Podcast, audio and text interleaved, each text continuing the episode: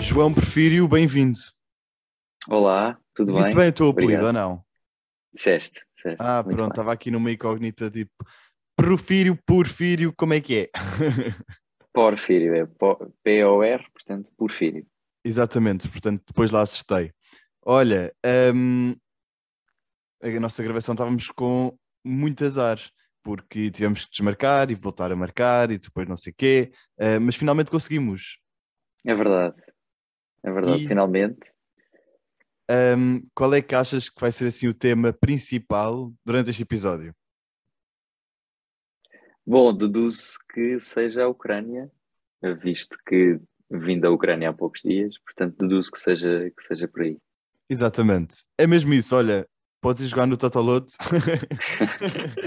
Porque hoje estás com sorte. Pronto. Olha, mas antes disso, eu tenho um presente para ti. Já chegou aí ou não? Ok. Eu tô, não estou em Lisboa, mas quando chegar, eh, vão-me avisar que vai chegar, Pronto. portanto, E depois aí tu mandas-me mensagem a dizer que já chegou. combinado. É Perfeito. um caderno inteligente. Sabes, ou estavas minimamente a par quando eu te disse que te íamos enviar um? Não, não faço ideia, Não. mesmo. Não.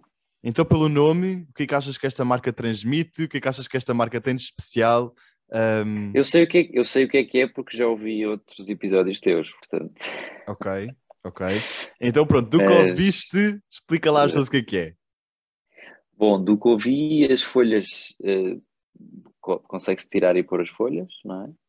Aham, E eh, alguma coisa com a tinta? Não.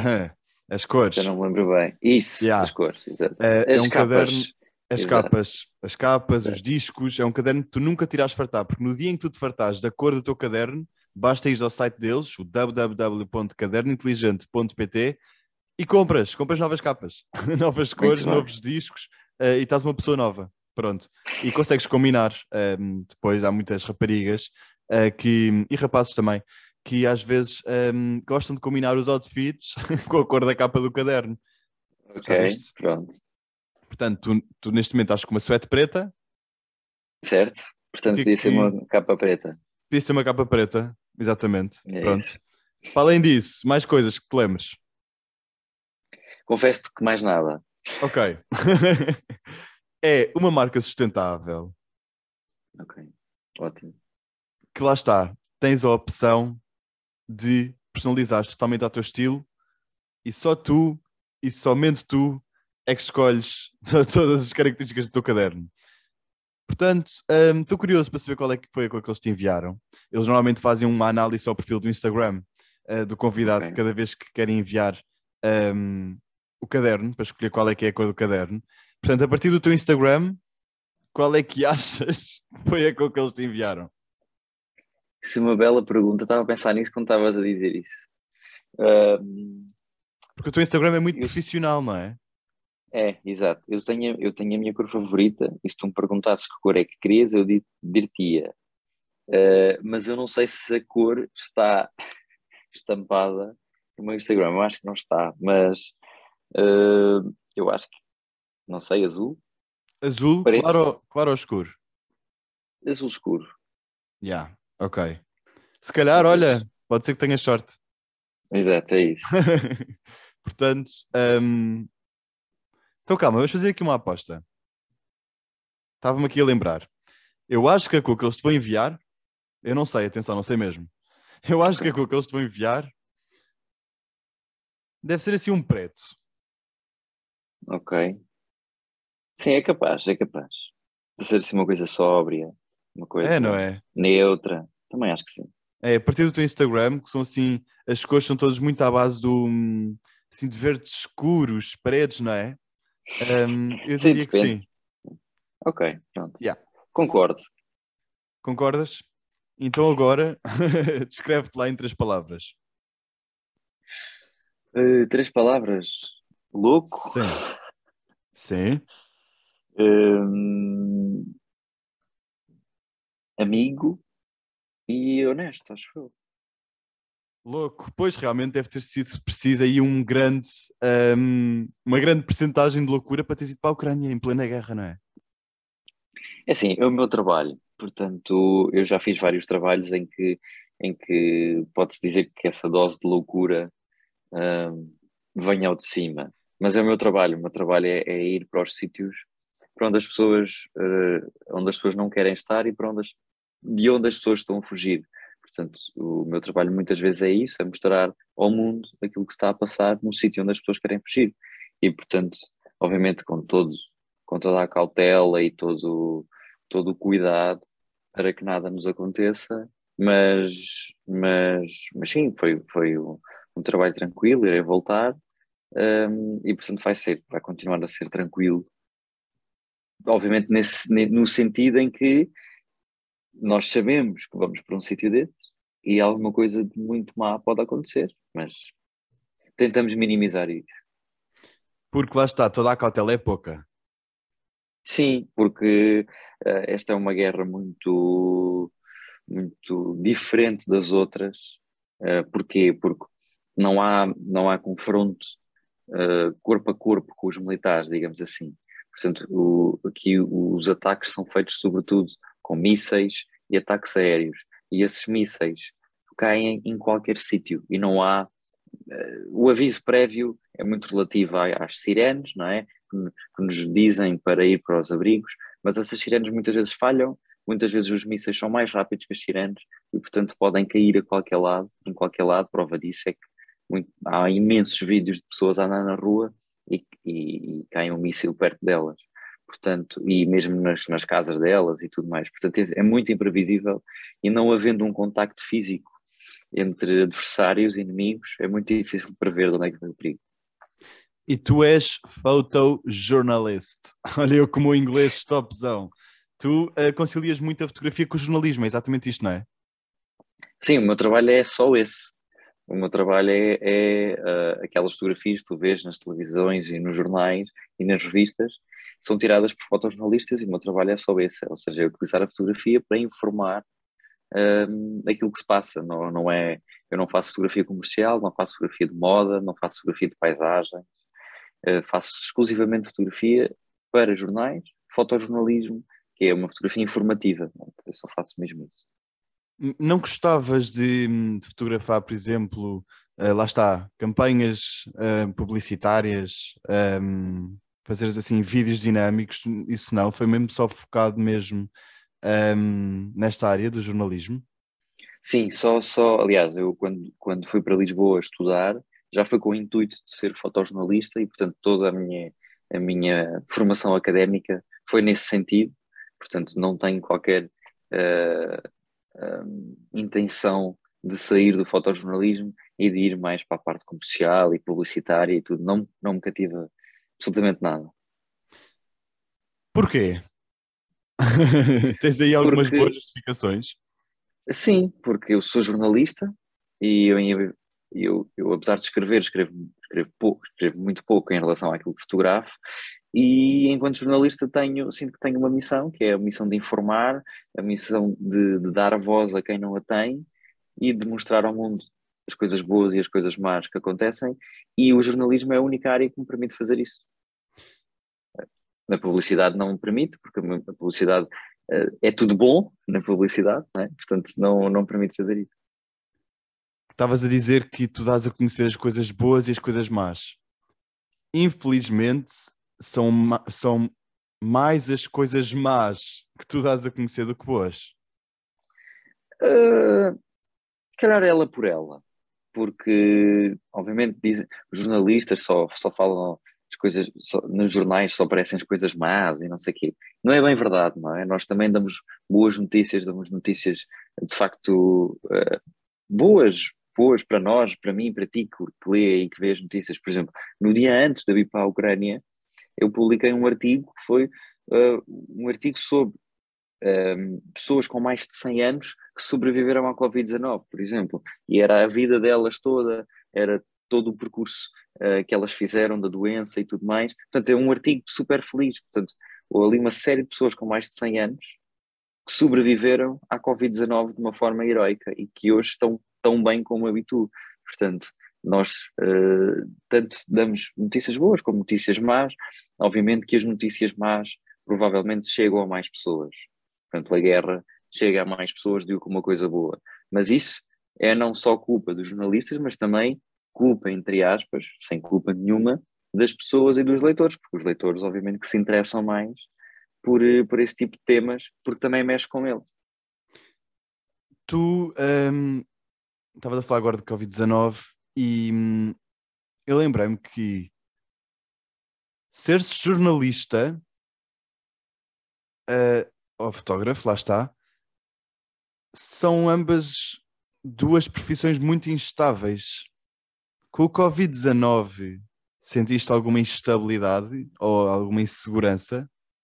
Instabilidade financeira? Falas de instabilidade, instabilidade financeira? Ou instabilidade ou emocional, horária? Ou emocional, porque hum, okay. podes ter perdido algum trabalho? Ok, uh, eu tenho a sorte de ser uh, de ter um contrato de trabalho e estar efetivo no Observador, que é o jornal para onde eu trabalho. Uh, estou efetivo, portanto, estou nos quadros da empresa e, portanto, um, não perdi trabalho com, com a pandemia. Infelizmente, muitas pessoas principalmente ligadas à restauração e à hotelaria, perderam trabalho. Nós não perdemos trabalho, nós tivemos inclusive muito trabalho porque tínhamos muita coisa para, para contar às pessoas, é? durante uma pandemia inteira tivemos muita coisa para, para contar às pessoas e portanto não, não tive problemas nenhums, felizmente, com isso. Estavas um, ali a falar de instabilidade uh, emocional, salvo ver. Obviamente que há trabalhos que nós somos humanos, não é? Obviamente que há trabalhos que pesam um bocadinho mais na nossa cabeça e que às vezes uh, nos custa um bocadinho adormecer depois de os, de os fazermos, porque levamos muita dor das pessoas para nós e para a nossa casa, e portanto é muito difícil uh, lidar com isso. A guerra foi um exemplo disso, todas as guerras que eu já cobri foi exemplo disso, a pandemia foi exemplo disso. Uh, portanto, há muito, nós, nós não, não temos um cubo de gelo no lugar do coração, não é? E, portanto, sentimos todas as dores daquelas pessoas e, obviamente, que uh, nos custa muito ouvir aquilo, e, mas pronto, é o nosso trabalho. Pois é, que depois também acabas por levar isso para casa, não é? Um, qual é que foi a história mais marcante um, que te contaram ou que tu viste e que te tirou aí algumas noites de sono? Muitas. Felizmente já tenho, já tenho alguns anos uh, disto e já, já tenho bastantes histórias um, pesadas. Um, sei lá, houve um, houve um rapaz que eu conheci em, 2000, em 2015, quando eu estava a cobrir aqui refugiados, e que se perdeu dos pais e dos irmãos. Um, ele era sírio, ele é sírio, fugiu da Síria com os irmãos e com os pais e perderam-se no, no caminho para chegar à Europa. E eu encontrei-o sozinho, nesse trajeto sozinho, uh, em que ele estava completamente sozinho. Imaginam que é um miúdo de 13 anos, completamente sozinho num país alheio, numa língua alheia. Um, e, e, pronto, uh, criei uma ligação muito forte com ele, porque tenho primos com a idade dele e, e, e aquilo tocou-me mesmo muito. E depois fiz tudo para que ele conseguisse encontrar a família. Uh, no país seguinte, que era a Eslováquia, a Eslovénia, desculpa, conseguiu encontrar a família e depois voltei já a encontrar-me com ele meses depois, já ele na Alemanha com a família. Portanto, já voltei a ter com eles. Portanto, criou-se também um, uma história que começou má, uh, tornou-se uma história muito boa. Eles agora vivem na Alemanha ele estuda na Alemanha uh, e está junto com os pais e tudo, e já os vi juntos, já estive com eles, e portanto uma história que acabou, que começou muito má, acabou muito bem. Portanto, mas há muitas outras histórias de pessoas que perderam familiares, então nesta guerra tem inúmeras histórias de pessoas que perderam os maridos, os filhos. Completamente. Agora isto da Ucrânia, um, fala-se muito de hoje em dia na Ucrânia, não é? Um, mas coisas estão a acontecer neste momento da Ucrânia também já aconteceram várias e tu já viste várias, né? Um, lá está, como estavas a falar dos refugiados, pessoas que se perderam dos pais, uh, e está-se outra vez a repetir. Um... Sim, é verdade. A última vez que tinha havido uma grande rota de uh, crise de refugiados a entrar pela Europa, tinha sido em 2015 com os refugiados da Síria e do Iraque. Um, e, aí, e agora temos uma guerra na Europa e os refugiados a fugir para outros países da Europa. Um, um maior fluxo de refugiados desde provavelmente a Segunda Guerra Mundial. Portanto, isto, o mundo é um lugar estranho e confirma-se de facto esta frase. João, tu, enquanto fotojornalista, lá foste tu para a Ucrânia. Onde é que tu foste ganhar coragem para pegares na tua mochila, na tua câmara e ir fotografar as imagens marcantes que tu fotografaste? Bom, a coragem. Uh, bom, antes de mais, obrigado por esse elogio. Mas uh, a coragem não é, não é bem. Não é bem curar, quer dizer, é uma mistura de vários sentimentos.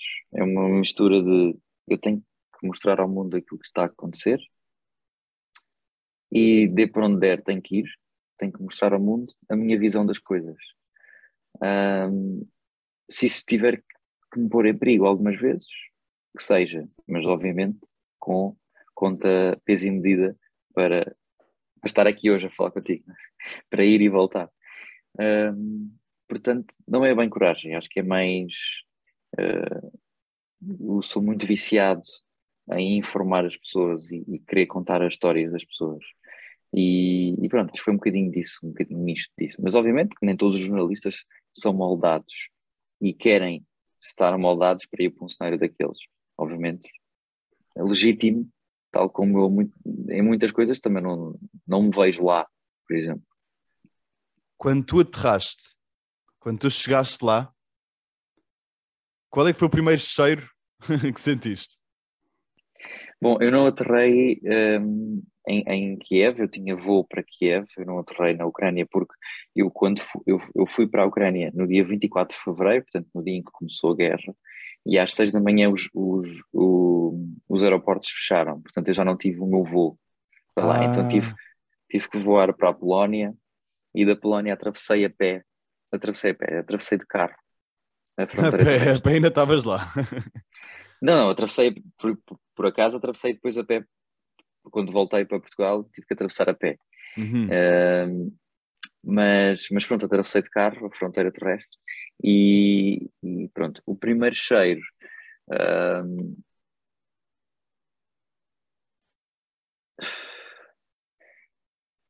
a primeira coisa assim mais marcante, se calhar o primeiro cheiro marcante foi de, no dia a seguir, portanto, segundo dia de guerra, quando chegamos à estação de comboios e já haviam muitos, já havia muitos refugiados amontoados literalmente na estação de comboios e havia muitas pessoas que estavam por, para não perder o lugar um, fazer as suas necessidades ali a comer nesse mesmo sítio e portanto talvez essa mistura de cheiros uh, e de desespero e tudo mais talvez tenha sido assim a primeira coisa que marcou bastante.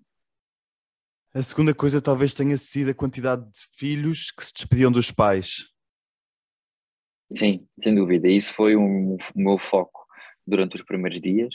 Uh, na estação de comboios, que era mais junto à fronteira, estava a haver uma, uma imensa despedida entre filhos, mulheres e pais, maridos, não é? Um, portanto, esse foi o meu foco durante, durante os primeiros dias, porque os homens, por causa da, da lei marcial, entre os 18 e os 60 anos, não podiam sair do país e ainda hoje não podem, só se tiverem doenças ou se justificarem muito bem o, o porquê de saírem, mas se não, se não houver justificação e se forem saudáveis como eu uh, têm que ficar têm que ficar no país, não são obrigados a combater, mas são obrigados a permanecer no país e, caso seja necessário combater, têm que estar disponíveis para. Não são obrigados, mas têm que estar disponíveis. E, portanto, na estação de comboios o que se via eram as mulheres com os filhos ao colo, a, a fugir para um lugar seguro, e os pais na plataforma a despedirem-se deles. Portanto, isso foi muito. Consegues imaginar que deve ter sido. É muito uh, trágico, não é? Imagina, eu não sei se tens irmãos, tens uma irmã, mas uh, imagina teres de ir da tua irmã ou da tua mãe e tu ficares cá e, e as mulheres da tua vida irem para um lugar seguro e tu ficares cá. Portanto, é uma tristeza brutal para ti e uma tristeza brutal também para ela. Choraste? Uh, sim, mas no, no meu espaço. pois, à frente Longe. deles também não convinha, estás ali a abraçar Exato. as famílias, abraços. Um, pois, era, eram estas minhas perguntas que eu realmente tenho alguma curiosidade, porque o que passa cá para. Um, imagina, no outro dia, por acaso, dei uma coisa super absurda, isto é mesmo estranho. Um, no outro dia, houve alguém que me disse que, hum, que alguém conhecia alguém que vivia na Rússia um, e por acaso fizeram uma videochamada com ela, com essa pessoa, antes de eles cortarem as relações, eles cortarem as, as, os telefones e não sei o quê. Um, e essa russa estava a dizer que, que a culpa era da Ucrânia e que não sei o quê. E como é que estas. Como é que há esta hum, manipulação de mente, sabes? Sim, é verdade. Uh, os, os russos uh, acreditam que tudo isto é culpa da Ucrânia, não é? Muitos dos russos acreditam nisso. Aliás, prova disso é que o nível de popularidade do Putin subiu. Subiu, uh, subiu, nos subiu. Nos últimos dias. Uh, portanto, eles não têm acesso ao Instagram, ao Twitter, ao Facebook, ao TikTok, uh, não têm acesso a nada destas, destas redes sociais que permitem estar em contacto com o mundo ocidental, não é? E, portanto, aquilo que lhes é vendido, aquilo, aquilo que lhes é dado nos jornais e nas televisões russas, são coisas controladas pelo governo, e os jornalistas russos uh, têm a obrigatoriedade de não poder usar, por exemplo, as palavras guerra, uh, nem invasão. A, a, única coisa que eles podem usar para descrever tudo isto que está a acontecer é a operação especial. e o que eles, o que eles um, explicam à população, aquilo que está a acontecer é a Ucrânia ia atacar-nos porque, consequente, porque iria pertencer à NATO e por, e por, e por uh, nos, poder, nos poder vir atacar, nós vamos nos defender. E, portanto, defender atacando. Portanto, esta é a justificação da Rússia para a sua população. Uh, a, dizer, no outro dia vi uma entrevista do, do Ministro da Defesa num programa infantil em que respondia a várias perguntas de crianças. Uh, e uma criança estava a perguntar eh, nada inocente, como é óbvio, uh, o que é que estava a acontecer, e o Ministro da Defesa estava a explicar que estava, lá está, a defender a Rússia, não é? Portanto, nós, está, nós estamos a defender o nosso ter território, mas nós não estamos a matar civis, nós só estamos a, a destruir as bases militares ucranianas para eles não terem armas para não nos atacarem a nós. Portanto, nós não matamos civis. Quem mata civis são os ucranianos. Portanto, isto, é isto que é explicado às crianças russas. E, portanto, esta linguagem e esta, esta, estes, tudo isto, não é? tudo isto é vendido uh, como banha da cobra às pessoas e as pessoas, não tendo acesso a outra informação, engolam. E há outra coisa que me marcou também. Outro dia estava a vaguear pelo Instagram um, e de repente aparece-me um português que se cruzou com uma russa no elevador. Um, e a russa toda muito assustada. Eles vão me fazer mal, eles odeiam os russos. Um, até que o português por acaso simpatizou com ela e perguntou-lhe: então, mas tu és de onde?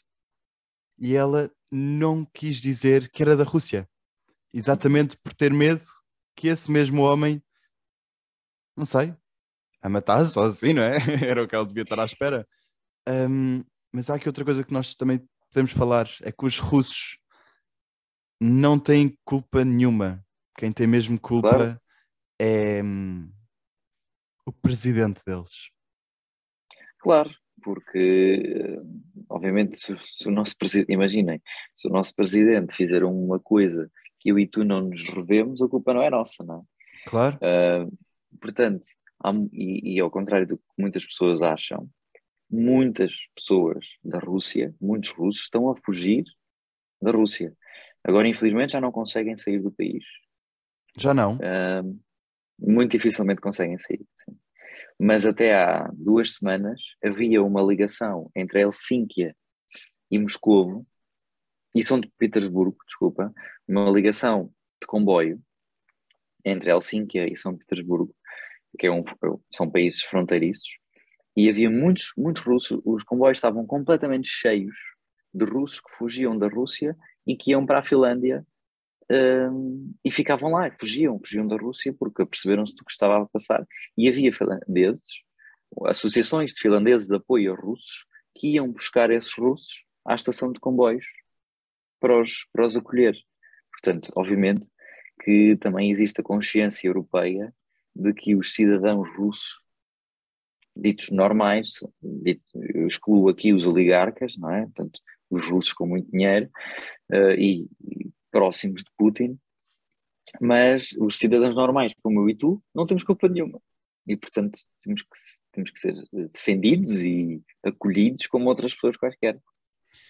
Um, e também há vários militares russos a chegar à Ucrânia e de repente apercebem-se realmente que aquilo é uma guerra uhum. e desatam a chorar. Sim, e a pedir desculpa. Uh, nós tivemos, nós entrevistámos uma família que fugiu de Mariupol. Devem ter visto, com certeza, Mariupol é uma das cidades mais disputadas, aquilo está completamente tudo destruído. Uh, e essa família, para fugir de Mariupol, teve que passar por 18 contro 19 controlos uh, russos até conseguir sair.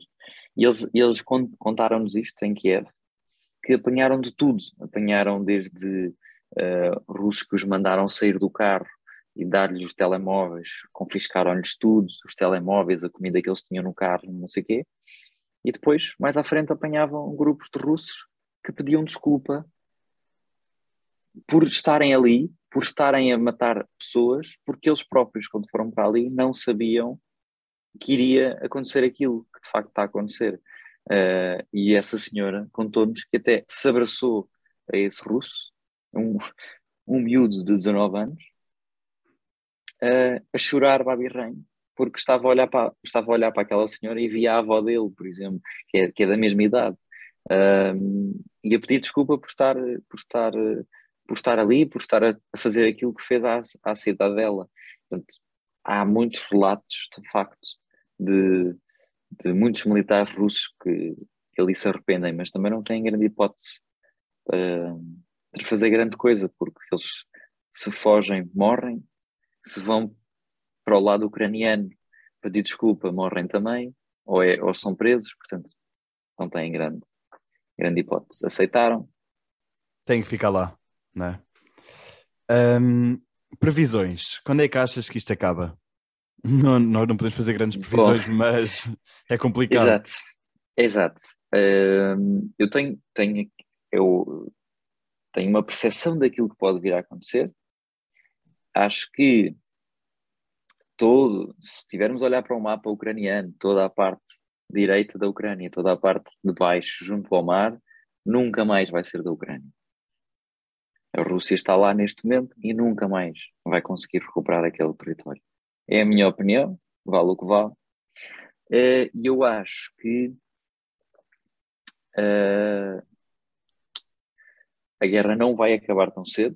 Acho que a Rússia conquistando estas terras que eu te disse, acho que a coisa vai acalmar, os bombardeamentos vão acalmar, mas vai haver sempre, sempre uh, a linha da frente, não é? Vai haver sempre uns contra os outros durante muitos anos, tenho a certeza absoluta disso. Porque os ucranianos vão sempre tentar avançar mais um bocadinho e os russos também, portanto acho que, acho que vai ser por aí. Tensionas voltar lá? Na próxima semana. Estás a gozar? E ficas lá durante quanto tempo? Sem, sem, sem previsão de regresso. Eu fui a primeira vez com, com a previsão de ficar nove dias, fiquei 34. Portanto, nunca, nunca há previsão de regresso. E achas que está mais intenso agora ou teve mais intenso quando tu estiveste lá? É assim, eu estive, eu estive lá quando os russos estavam muito perto de mim e estavam a querer entrar na capital do país. E eles Uhum. entrando na capital do país contro- controlariam quase todo o país. Tudo, não é? Portanto, Sim. Sim, portanto, estava muito intenso, havia bombardeamentos ao nosso lado, no centro da cidade. Portanto, agora os ataques estão mais a sul e mais a este, a leste.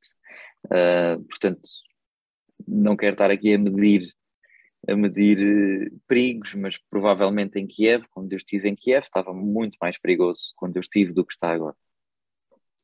Até porque agora já há imensos primeiros ministros de vários países foram lá, visitaram, uh, Ursula von der, von der Leyen foi lá, portanto, eles nunca iriam com o risco de lhes cair uma bomba em cima, não é? Portanto, aquilo agora está um bocadinho mais controlado.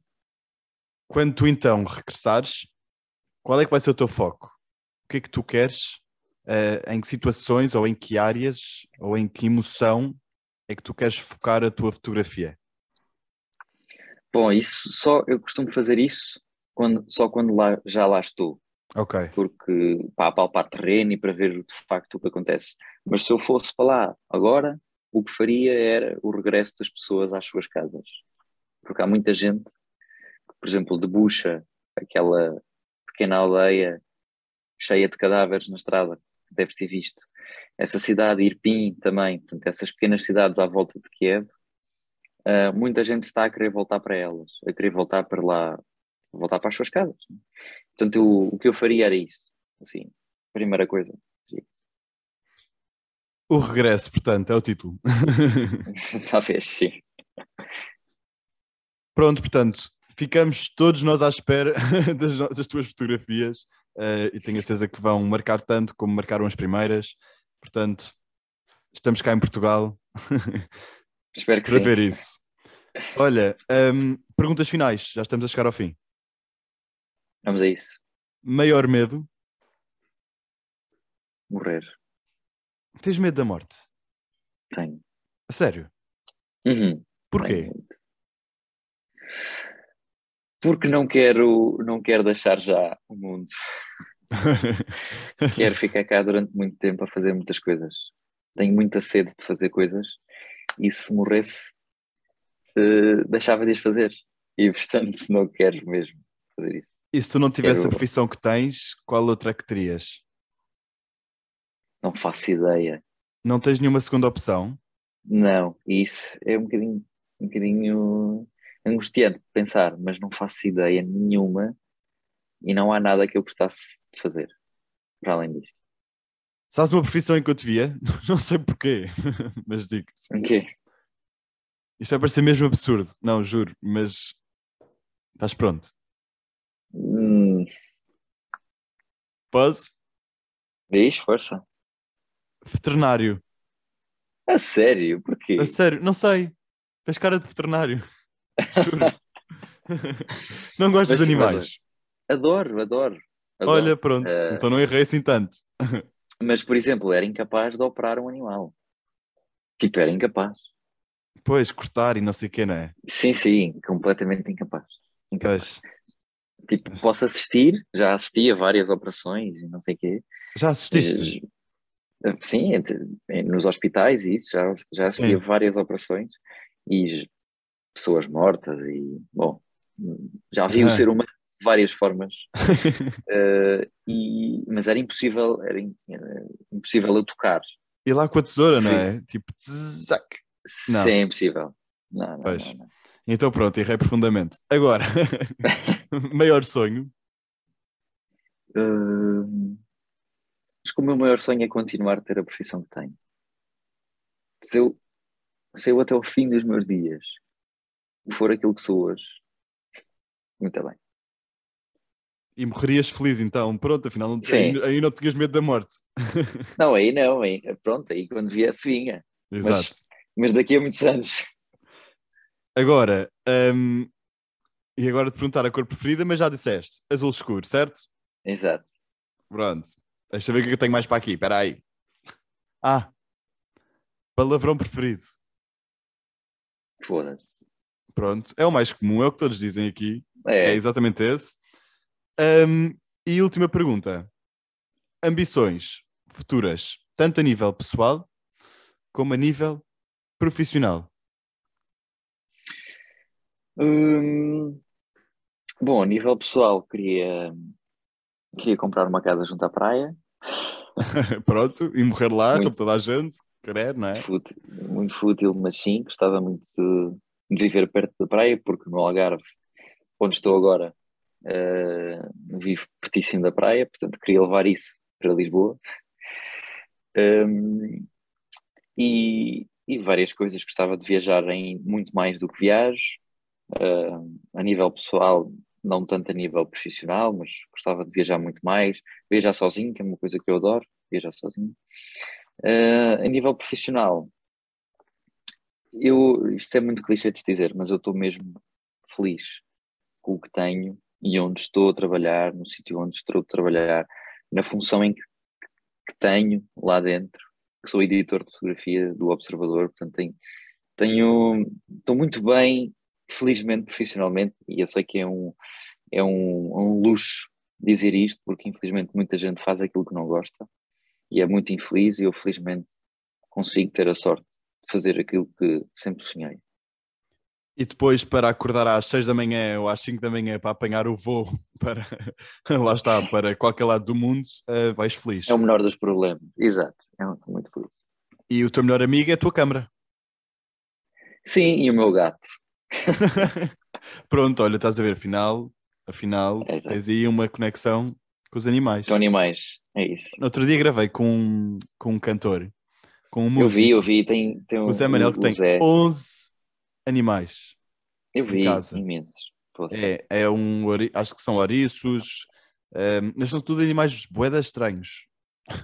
É tipo de raças que eu nunca tinha ouvido falar na vida. Tipo, não é cão e gado, não, não, não. É ouriços, ehm, Mas depois também tinha três gatos e dois cães, não é, acho que sim. Para além disso, Pois. depois acho que também tem. Ah, ele disse-me o nome, calma, agora estou mesmo curioso. Eu tenho aqui. É um nome, é tipo um. Parece assim um género de morcegos. É mesmo estranho. Chama-se. tantararã,